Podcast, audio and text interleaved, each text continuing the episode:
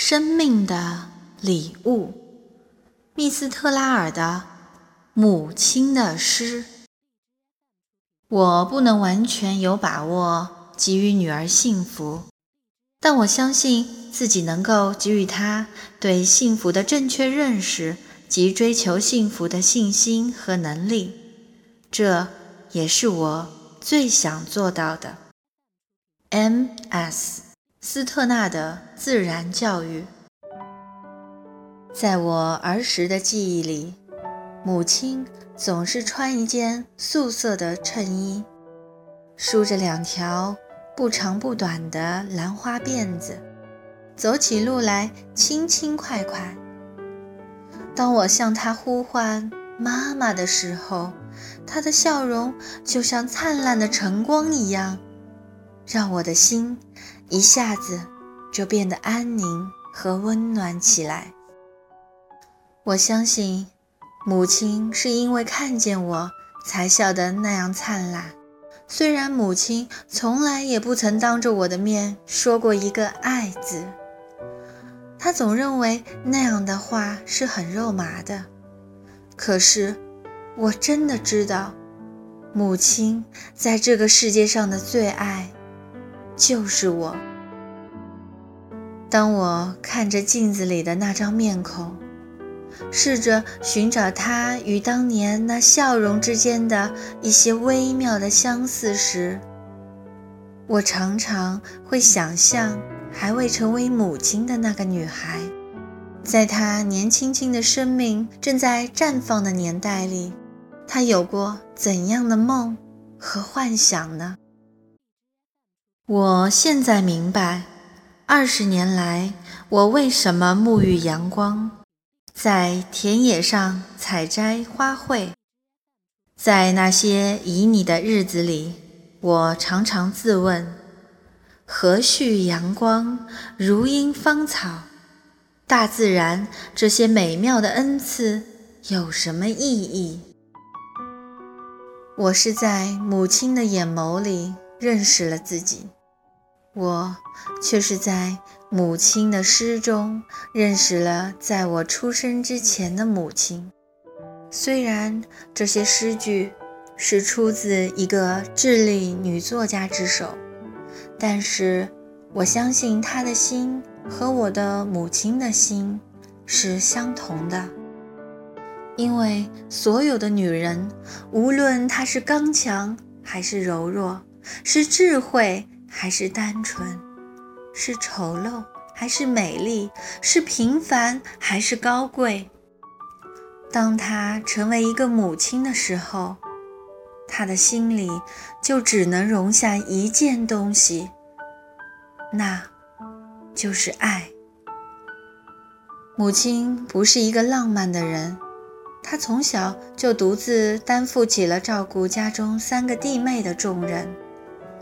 他在田野中采摘的不是花朵，而是几个可以充饥的野栗子。或许正是因为经历过这样的童年，长大后的他也从来不问什么问题，他只是行动。所以他的爱也是这样，只管做，却从来不会去想他付出的一切能够得到什么结果。但是在所有人面前都表现得像一个男子般勇敢、坚定的母亲，却在我的面前掉过泪。那是一个几乎令他绝望的冬天。那一年，我因为一场大病险些离他而去。那是母亲不眠不休的几个日夜。也是他脚步声最轻、表情最温柔的几个日夜。我小心翼翼地拨动鹌鹑安巢的草丛，我轻手轻脚地走在田野上。我相信树木也有熟睡的孩子，所以低着头在守护他们。正是在那些日子里。我第一次懂得了母亲，也第一次发现了自己生命的意义。这生命不仅仅属于我，也属于我的母亲，因为我是她整个人生中最美好的一次创造。我在这种凝密安静中织成一个奇妙的身体，有血管、面孔、明亮的眼睛和纯洁的心灵。也是在那些日子里，我看见了另外一些母亲，她们和我的母亲一样，同自己的孩子在那个小小的白色房间里。一起经历了恐惧、痛苦、绝望，和比绝望更折磨人的希望的挣扎。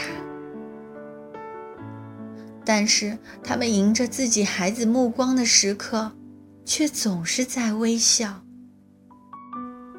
那种幸福的笑容，是我一生都难以忘却的。以前我没有见过大地真正的形象，大地的模样像是一个怀里抱着孩子的女人，生物偎依在她宽阔的怀抱。当生命诞生的一刻，母亲这个沉重的使命其实才刚刚开始。上帝仿佛故意要和人类开一个玩笑。所以才把这样的重担放在一个柔弱的女子肩头。可是上帝呀，谁又能说这样的安排不是你的一片苦心？只有当一个女子在她的心里、眼里都装满着爱的时候，这个世界才有了美，才有了延续下去的价值。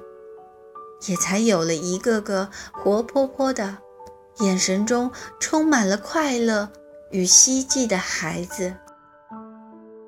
我折腾了一宿，为了奉献礼物，整整一宿，我浑身哆嗦，我额头上全是死亡的汗水。不，不是死亡，是生命。我多希望我也能为这个世界。带来一个孩子，一个无忧无虑的孩子，一个勇敢坚强的孩子，一个美丽温柔的孩子，一个懂得爱自己，也懂得爱别人的孩子。可是，母亲啊，我能够做到你为我做到的一切吗？